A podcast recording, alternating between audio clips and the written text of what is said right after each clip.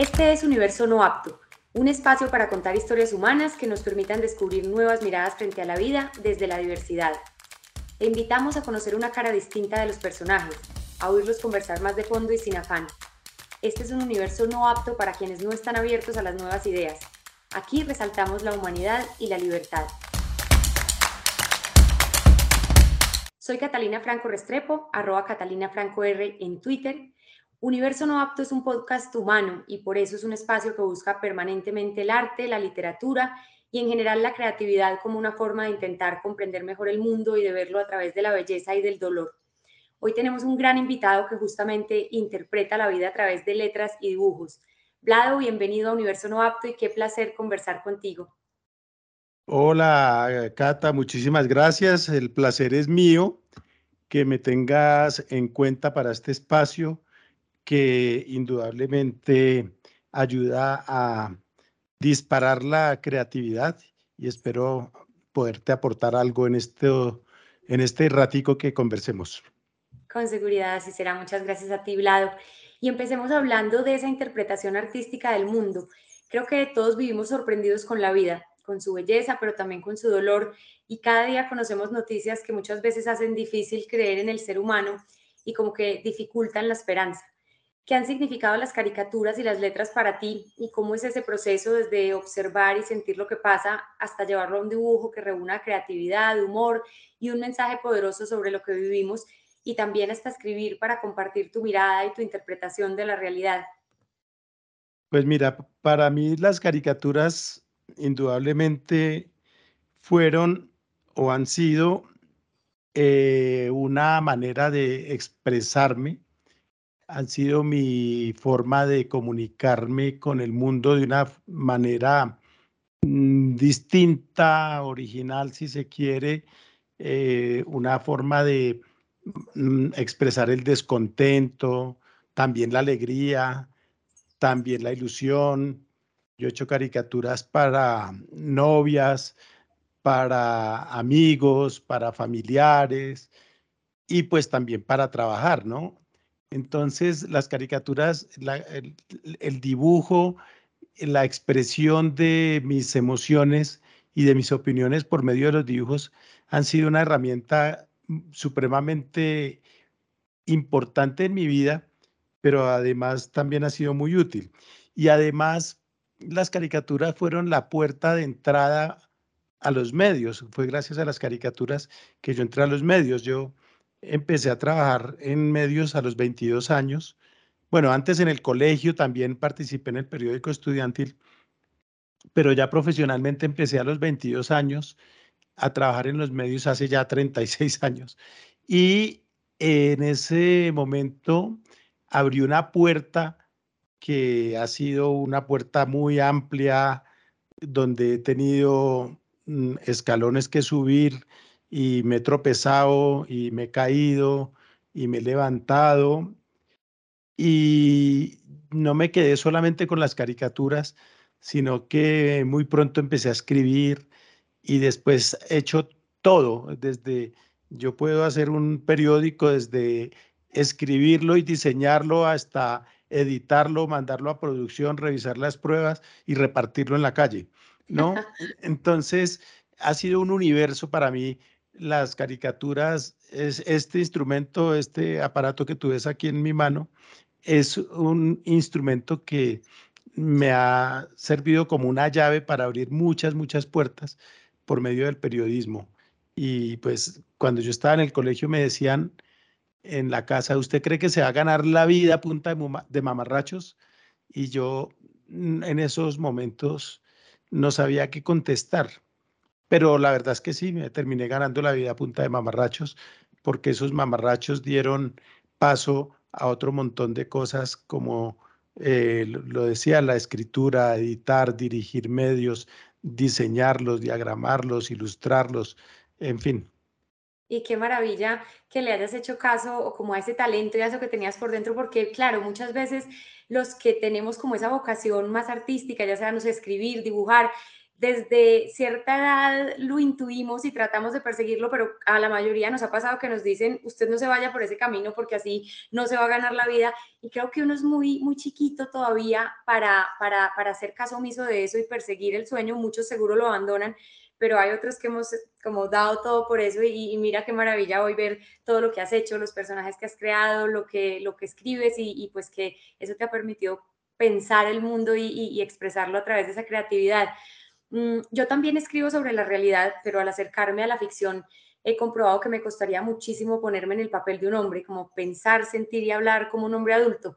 ¿Cómo ha sido el proceso con tu personaje Aleida y cómo ha evolucionado a lo largo de los años con todos los cambios que hemos buscado para la mujer en la sociedad? ¿Te sientes más cercano de pronto a las mujeres al tener a Aleida como parte de ti? Sin duda, sin duda, así como la caricatura fue una puerta para entrar al mundo del periodismo, Aleida ha sido una puerta para entrar al mundo femenino.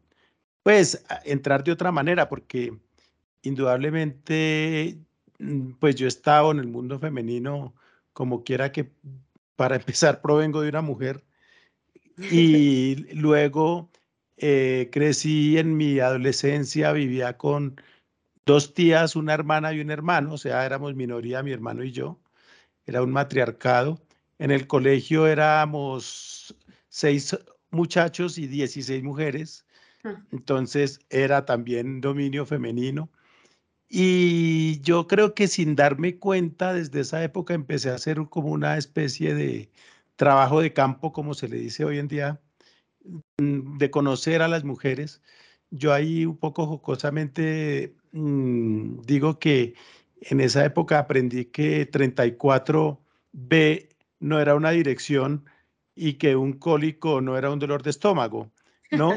Entonces, ahí yo creo que esas, esas enseñanzas que se me fueron de alguna manera pegando, pues me, me, me fueron preparando el terreno para lo que vino después. Y lo que vino después es que yo quería ser un personaje que no tuviera que ver con la realidad, que no tuviera que ver con noticias, que no tuviera que ver con crímenes, con corrupción, con guerra, con nada de eso, y que fuera pues de alguna manera transversal a la población. Y Aleida tiene eso.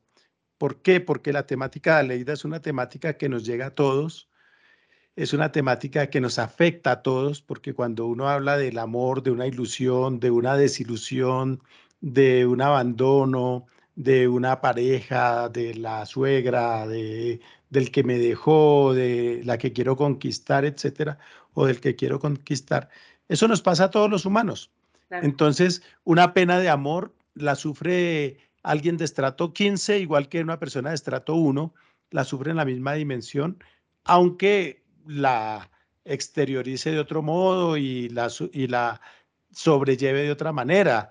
Eh, algunos nos iremos para una finca de un amigo a llorar la tusa, otros eh, se quedarán en la casa, otros llegan y patean al perro y piden una, una canasta de cerveza, otros se irán a un crucero por el Mediterráneo, ¿no?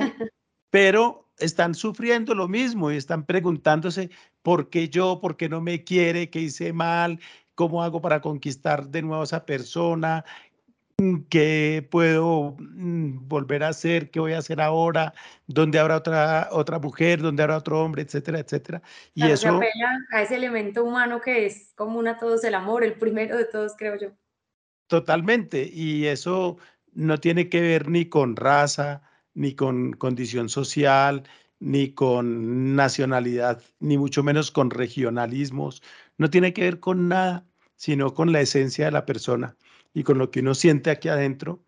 Entonces, eh, ha sido una, una, un círculo virtuoso en el cual yo publico frases, pensamientos, muchas veces basados en cosas que oigo, leo de mujeres, y muchas veces prestados, porque de pronto estoy hablando contigo y tú dices algo y yo digo, uy, eso me sirve para una leida, porque pues yo ando con la antenita ahí prendida, pendiente a ver qué puede funcionar y puede ser que me sirva una pose tuya, de pronto estás sentada de una manera o parada de cierto modo y yo digo, uy, esa pose me sirve para hacer un dibujo de Aleida, o dices algo y digo, mm", y a veces esas frases son calcadas, otras veces hay que modificarles un poquito y otras veces son cosas que también me pasan a mmí, ¿no?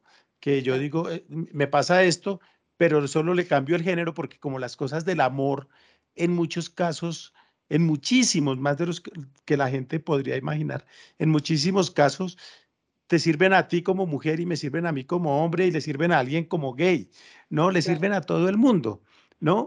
Entonces, es un ejercicio constante de observación, de tomar nota. Yo siempre ando con qué escribir, dónde escribir, etcétera. Y pues eh, Aleida me ha acercado, ella misma me acercó al mundo femenino, pero a la vez eh, muchas mujeres se acercan a Aleida y por ende a mí para compartirme cosas y decirme, me pasa esto, oiga, tengo una idea que le podría servir, porque también tengo amigas que a veces me mandan un tip o me dicen, mire lo que me pasó con este desgraciado, tan, tan, o cosas así, ¿no? Inspiración constante. Hay, hay trabajito, sí. Buenísimo. Eh, Vlado, hablemos un poquito de Colombia. Hace poco vimos un momento importantísimo y muy doloroso como nación, que fue conocer las conclusiones del informe final de la Comisión de la Verdad. Para algunos, a pesar del dolor y la vergüenza, pues es un símbolo de esperanza pero otros insisten en mirar para otro lado, en negar y en buscar verdades alternativas. Decía hace poco el escritor Juan Gabriel Vázquez en un podcast que uno de nuestros problemas era la falta de imaginación, que no hemos sido capaces de imaginarnos el dolor del otro. ¿Qué dice de una sociedad y de algunos de sus líderes esa ausencia, esa invisibilización y esa incapacidad de mirar de frente los horrores que ha permitido y la posibilidad de la paz y del perdón qué será lo que nos pasa, qué nos falta y cómo podemos dejar de ser un ejemplo mundial de una nación que se aferra a la violencia. Pues esa es la pregunta del millón, ¿no? Esa es la pregunta que, que no tiene respuesta. Colombia es un país que tiene una profesión que, que es triste, que es absurda, que da vergüenza y es el violentólogo, ¿no? Uno yo cuando empecé a oír esa palabra cuando era joven em, y oía que fulano de tal es violentólogo, y yo decía violentólogo, ¿no? Que uno pensaría que es todo lo contrario a biólogo.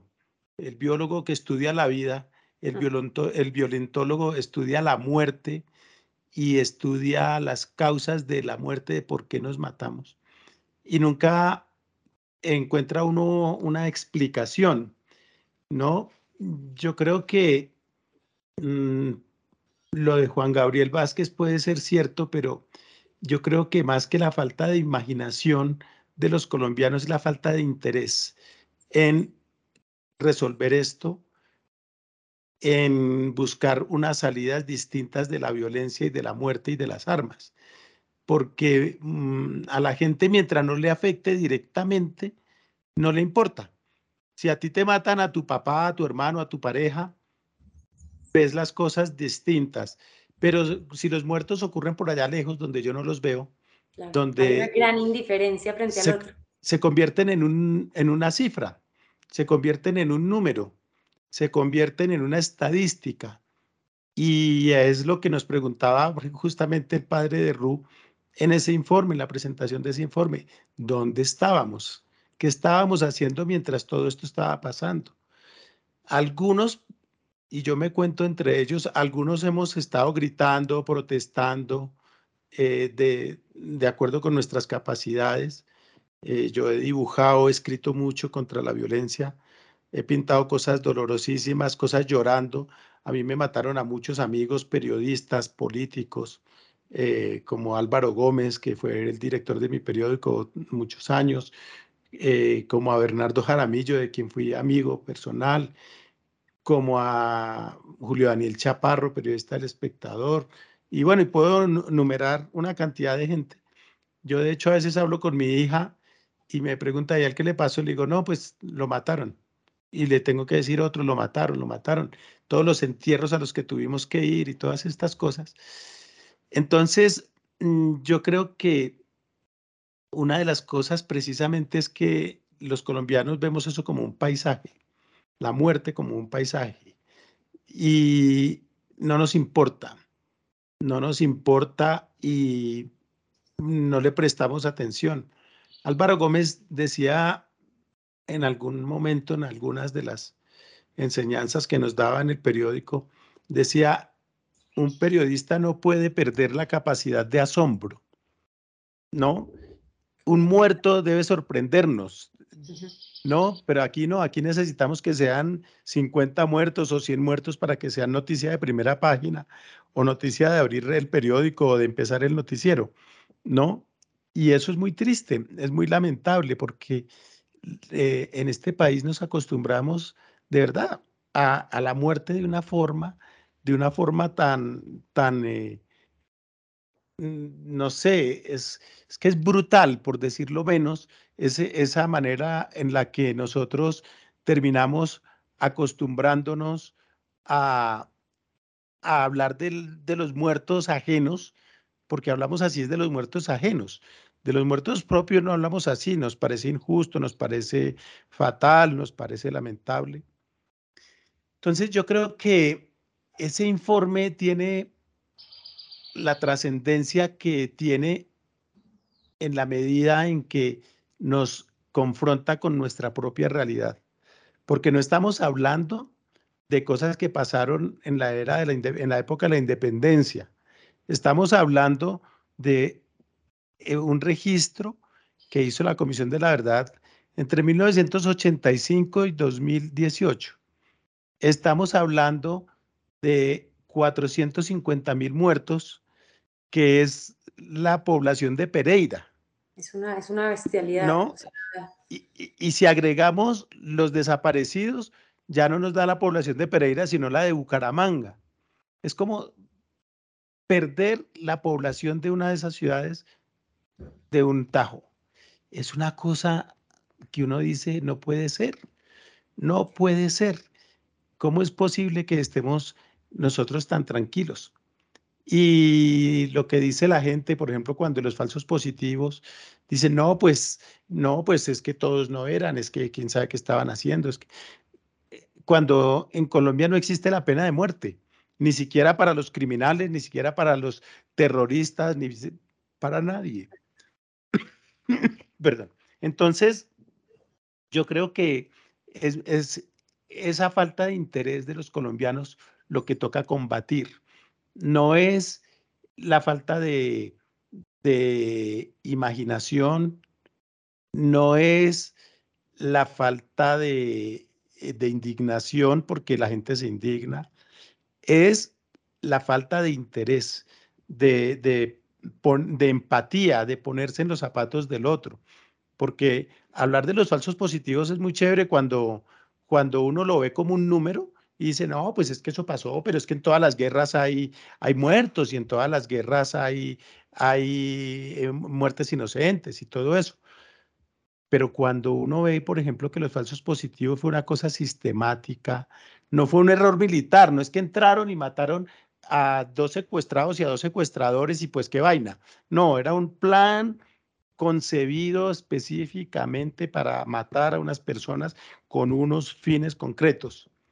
Y eso es una monstruosidad en cualquier parte. Por mucho, por mucho menos en España se cayó un gobierno, ¿no? Entonces, aquí cuando vemos eso, cuando la gente afuera lo ve, no entiende. Y no lo entiende porque nosotros nos las damos y en cierta medida lo somos de que somos un país berraco, echado para adelante, contemple, y las tragedias no nos amilanan y seguimos. Pero seguimos sin detenernos un momentico a mirar qué acabamos de vivir, qué acabamos de ver, ¿no? Entonces no es lo mismo seguir después de un terremoto que seguir después de una guerra de un conflicto interno que inclusive muchos se atreven a negar, como, el, como el presidente del Centro Nacional de Memoria, el director del Centro Nacional de Memoria Histórica, que niega que aquí había un conflicto, ¿no? Entonces así es muy difícil. Entonces es esa falta de interés lo que tenemos que combatir. Así es, y ese tema de los números que tocas siempre lo he pensado mucho porque es que nos acostumbramos, es que los números son muy fríos. Cuando tú le pones rostro y le pones un nombre y le pones la historia de todo un universo que hay detrás de solamente una vida, todo cambia y por eso también ese encuentro en, el, día de, la que revelaron los resultados de la Comisión de la Verdad fue también tan poderoso, porque es que duele mucho oír al otro contando lo que le pasó y, ver eh, la cara y saber que es que cada número de esos es una persona y detrás hay una familia y bueno, tenemos como que contarnos esas historias para que nos duela un poquito más y, poder dejar un poco atrás eh, esa indiferencia. Justamente, Vlado, hablando de, ese tema de, de la Comisión de la Verdad, pues Muchos no somos religiosos, pero valoramos inmensamente el papel del padre Francisco de Rubén en el proceso de paz y, en esta comisión. Es un ejemplo maravilloso de humanidad, de, dedicación a trabajar por una mejor sociedad. Tú decías hace poco esta frase, son muy católicos hasta que les sale un sacerdote como Francisco de Rubí y les habla de verdad, de perdón o de reconciliación. La polarización en el país y en el mundo nos ha dividido muchísimo con base en la forma de ver la vida, y eso va desde religión hasta derechos individuales, temas de medio ambiente y muchas otras cosas. ¿Qué piensas de eso y cómo crees que de pronto desde la educación, desde el arte, la literatura, se puede tratar de construir una sociedad más humana y menos dividida? Pues mira, el problema no es la división. El mundo está dividido desde el inicio, empezando porque a unos les gustan los hombres y a otros las mujeres. Ahí ya, está, ya somos distintos ahí ya hay una división natural, por llamarla así, ¿no? Entonces, eso ya nos hace distintos. Y a lo largo de la historia siempre hemos estado divididos y en la historia concreta de Colombia desde el nacimiento de la República estábamos divididos entre santanderistas y bolivarianos y todas estas cosas. El problema no es ese. El problema es cómo tramitamos esas diferencias. No podemos acabar con las diferencias y no podemos pretender que todos pensemos igual, que nos guste lo mismo y que seamos una sociedad eh, cordial, amable. No, las, las discrepancias enriquecen la vida. Las diferencias, la manera como sorteamos las diferencias nos hacen más sabios, nos enseñan, nos permiten evolucionar. Ese es el problema, que aquí no sabemos tramitar las diferencias. Yo en algún momento, hace rato, y perdona que me cite, pero hace tiempo escribí una columna donde yo decía, qué bueno poder tener un país en el cual logremos insultarnos en paz, ¿no? Que las cosas no pasen de las palabras. Si yo te digo a ti, tú eres una tal por cual, y tú me respondes más por tal por cual serás tú y tal, y ya, y la cosa se queda ahí y no pasa nada y después podemos ir y tomarnos una cerveza o bailar o caminar juntos por un parque. Pero aquí no, aquí las disputas, las eh, desavenencias se combaten a punta de violencia, a punta de bala, a punta de botellazos, a punta de varillazos, a punta de cuchillo. No sabe quién soy yo. Exactamente. Entonces, eh, esa violencia, uno ve eh, cómo hoy estaba el presidente del gobierno español rindiendo su, haciendo su corte de cuentas ante el Congreso. Y el presidente va, da su discurso y les dice a los de la oposición, ustedes son unos inútiles que no saben sino eh, pelear por sus intereses particulares y no aportan y no sé qué y después los otros de la oposición le responden, usted le está robando el sueldo al erario español, usted tiene en su peor momento a nuestro país y bla, bla, bla, bla. Y ya, y la cosa se queda ahí. No sale nadie con una camiseta que diga lo que es con Pedro Sánchez es conmigo y si lo veo en la calle le doy en la jeta. No, eso no ocurre. Y, eso y, eh, así debe ser, es como tiene que ser. Lo que pasa es que nosotros, nosotros tenemos 200 años como república, pero en realidad estamos todavía en la Edad Media la madurez, de la madurez como civilización. Todavía estamos en la era en que nos matamos.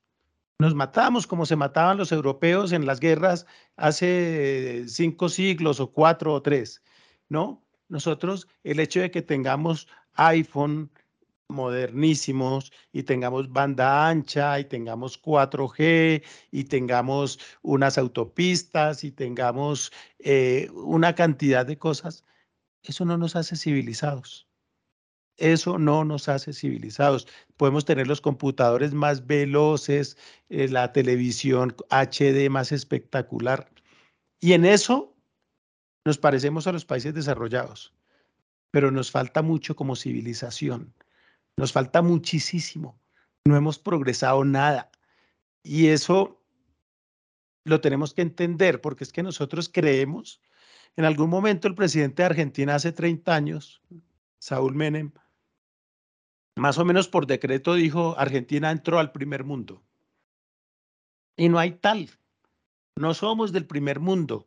Así tengamos carros del primer mundo, aparatos del primer mundo, plata del primer mundo, no somos del primer mundo. Porque es que ese primer mundo no está definido solamente por un tema económico y por un tema material o por un tema tecnológico. Está definido por un progreso social, cívico, humano, que, aquí, que aquí no existe. Entonces, eh, salir de ese medievo es la tarea que tenemos por delante, ¿no? Lograr ver cómo se zanjan las, las eh, diferencias, cómo pensamos en el bienestar del otro, cómo el Estado puede proponer, proporcionarle bienestar a los ciudadanos, cómo nosotros podemos aportarle al Estado y no tratar de hacerle trampa al Estado para ver cómo no pagamos una infracción o cómo nos saltamos un procedimiento, etcétera, etcétera. Pero a la vez el Estado tiene que hacerle más fácil la vida al ciudadano. Entonces, hay un conjunto de asignaturas pendientes que las tenemos que asumir todos el Estado, los individuos, las autoridades, los militares, la iglesia, etcétera, etcétera, ¿no? La tolerancia, toda una cantidad de, de, cosas que no, que no tenemos. Y entonces llega un señor como el padre Francisco de Rú, que hace una tarea de verdad humanitaria, porque eso es lo que es el informe y el trabajo de la Comisión de la Verdad. Es una labor humanitaria la que hace para tratar de ponernos al frente de nuestros ojos una realidad a la que le hemos dado la espalda durante décadas. Y llegan los que dicen, lo más bajito que dicen es que es comunista, que además tampoco sería malo que fuera comunista. Es que ese es el otro punto. Pero es que muchos de esos que hablan del comunismo creen, por ejemplo, que Rusia todavía hoy es comunista. ¿no? Y hablan es que cuando, es que es amigo de Putin y Putin es como, que, no es comunista, no saben eso y no les importa decirlo. Entonces, eh, al padre de Rule caen rayos y centellas. Ese trino que tú leíste tuvo miles de retweets en su momento, porque precisamente era como una, era una reflexión tan obvia, ¿no? que a mucha gente le llegó y la, y la gente dijo, ve y sí, ¿no? Entonces, muchos, tú dices, tú no eres religiosa, y muchos que no son tan religiosos o que no somos tan religiosos, vemos en la figura de un religioso como el padre Francisco de Rú a una persona con autoridad para hablar de estos temas, ¿no?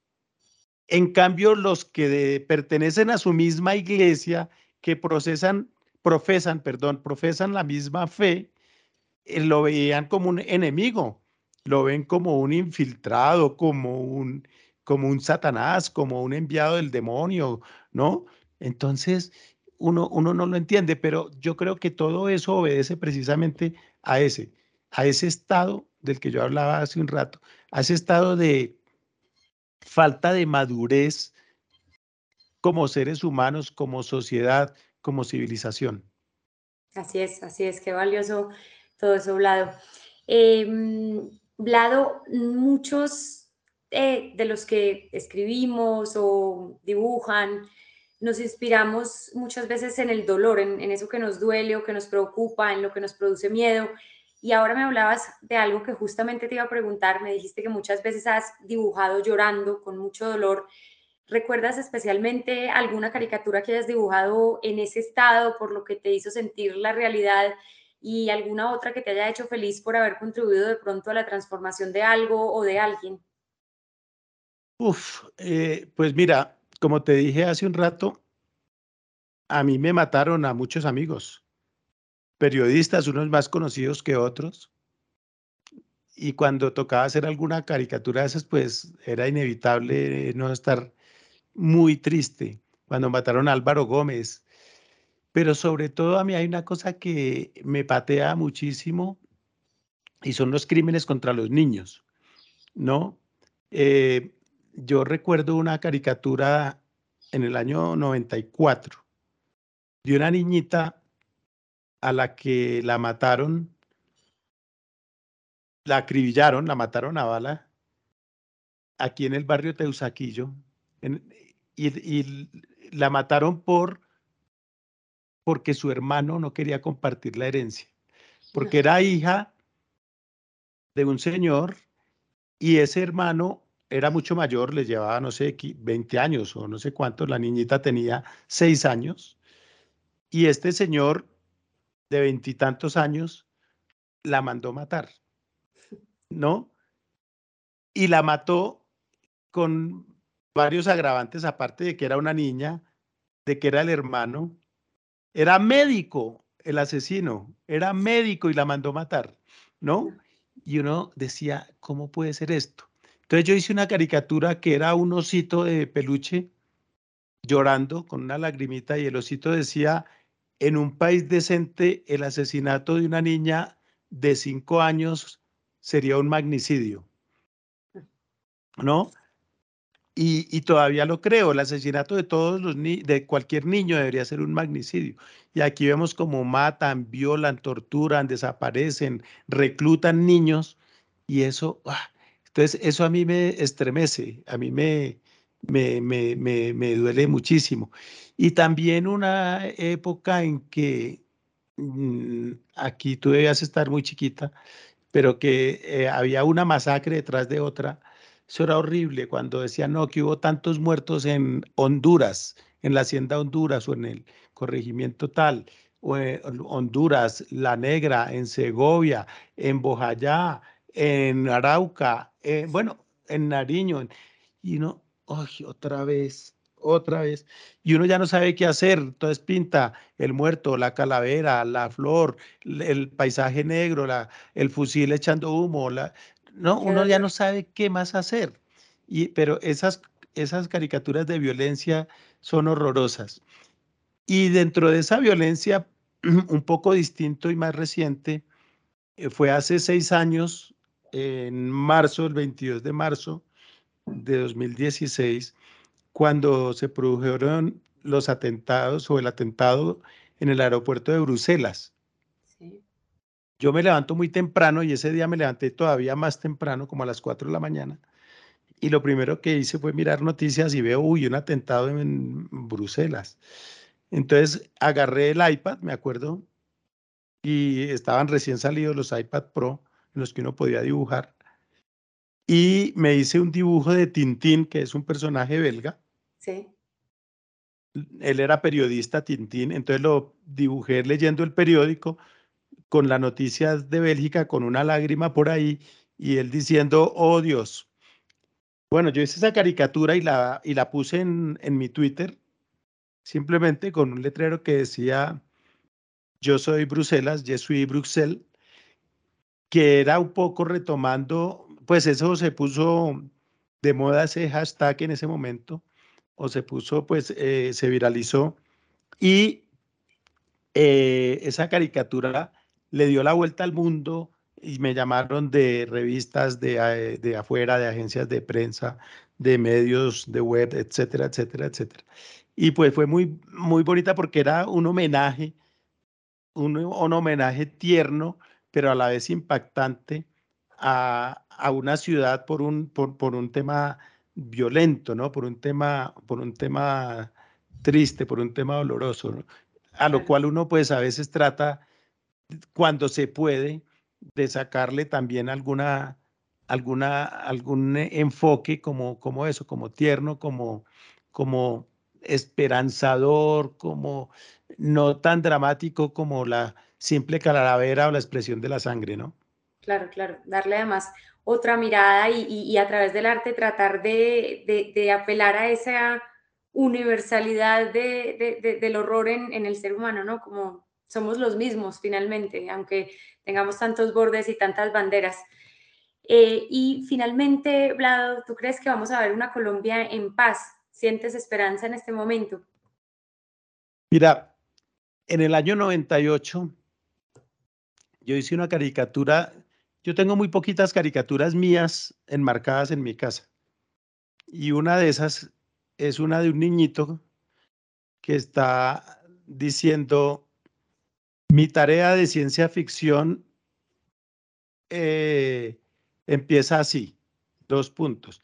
Había un país en paz llamado Colombia, ¿no? Y es, eh, es, es eh, una tarea, que, una asignatura que sigue pendiente. Es una asignatura que todavía no resolvemos, que inexplicablemente todavía no logramos ver con claridad si eso se va a dar o no se va a dar. Mm, tuvimos un, una pincelada con la firma del proceso de paz con las FARC, que tantos deslegitimaron, que tantos rechazaron a punta de mentiras y de engaños, que por supuesto no era perfecto, pero era mucho mejor que seguir teniendo una, un grupo armado haciendo de las suyas. Y pues los resultados ah, indudablemente han sido positivos en la medida que ese grupo, en que ese grupo armado pues cesó sus operaciones. Así haya habido unos desertores que, que han, que han eh, regresado o se han incorporado a, la violencia, ¿no? Mm, yo, pues, quisiera creer que es posible. Pienso que si un señor como Petro logra ponerse de acuerdo con un señor como Álvaro Uribe en unos puntos mínimos, este país podría avanzar significativamente en ese sentido, en esa dirección. Pienso igualmente que si en algún momento se pudo hacer una especie de paz con los paramilitares, se pudo hacer algo con las FARC, no pueden dos líderes políticos hacer las paces. Y habrá gente que dice, no, pero entonces, no, ¿para qué no sirve tener a Uribe en la cárcel? A mí me parece que sería mucho mejor tener a Uribe pregonando, predicando la paz y que no importa que le borren, que le quiten las penas, las sanciones, las condenas, los procesos, las demandas, todo lo que tenga, en la medida en que este señor diga, sí, me equivoqué, metí la pata, hice esto y aquello, pero ahora voy a trabajar por otra cosa. Yo no le vería problema. Yo Como un no símbolo de, de, un perdón posible, de un acuerdo posible, de una de, armonía en una sociedad que, como decías ahora, tiene y tendrá siempre diferencias, pero que las pueda resolver como en pro de un, futuro común. Sí, yo, yo, yo creo, pues obviamente se necesitaría mucha humildad de todos los involucrados. Y cuando digo todos los involucrados, no solo incluyo a los políticos, uribistas y antiuribistas y a los dirigentes de uno u otro bando, sino a la sociedad, porque entonces la gente va van a decir, pero entonces, pero ¿cómo es posible la impunidad, no? Yo digo, si lográramos, si lográramos que el señor Uribe hiciera las paces con el señor Petro, y que los dos se dedicaran a buscar un objetivo común por sacar este país adelante, para mí eso, eso nos llevaría de verdad muy lejos como sociedad, contribuiría muchísimo. Y obviamente habría muchos que se van a rasgar las vestiduras y todo eso. Pero pienso que eso sería un paso, un paso muy importante. Y por eso me pareció muy audaz la propuesta de Petro de invitar a Uribe a sentarse a hablar y muy inteligente la respuesta de Uribe aceptando, ¿no? me pareció que uno que siempre busca que criticar, ahí no hay nada criticable. Y qué bueno que este par de caballeros se pongan de acuerdo y traten de sacar a este país de ese atolladero, porque llevamos 20 años en ese conflicto, ¿no? Tratando de que el uno se vaya para la cárcel y que el otro también, porque en últimas es, ha sido eso. Y entonces tratan de eh, judicializarse mutuamente. El problema es que si la cosa se quedara en esa judicialización, pero el problema es que eso genera violencia, genera conflicto, genera un descontento, estallidos sociales, etcétera, etcétera. Y eso pues no lo hemos podido tramitar. Si lográramos esa armonía, esa, pero no, no la armonía entre ellos, sino como, como una especie de tranquilidad social, como consecuencia de unos acuerdos entre estos dos señores, yo creo que daríamos un paso muy, muy, muy grande hacia esa, hacia esa paz que nosotros hemos buscado tanto y de la que tú hablabas. Qué bonita forma de terminar un mensaje muy importante. Qué maravilla hablado todas esas historias y un poco relatar parte de nuestra historia en caricaturas, en esos momentos que te han, te han dolido, te han alegrado y te han inspirado para, para dibujar como una forma de expresar y ir dejando también registros en muchas ocasiones, tristemente, en nuestro país del horror, pero también para generar un poco más de empatía que decías que tanto necesitamos. Muchas gracias por este espacio, por compartir tu voz inteligente y serena en Universo No Apto. Pueden seguir hablado en Twitter como arroba hablado con doble D y a No Apto lo encuentran como No Apto con Blado. Muchísimas gracias y ha sido un gran placer conversar contigo. A ti, Catalina, muchísimas gracias y sí, estoy ahí eh, pendiente de cualquier cosa en mis redes sociales, tanto en Instagram como en Twitter. Estoy como Blado. Ahí me encuentran, me pueden leer, escribir, mandarme piropos, coscorrones virtuales, todo lo que quiera, pero todo con tranquilidad.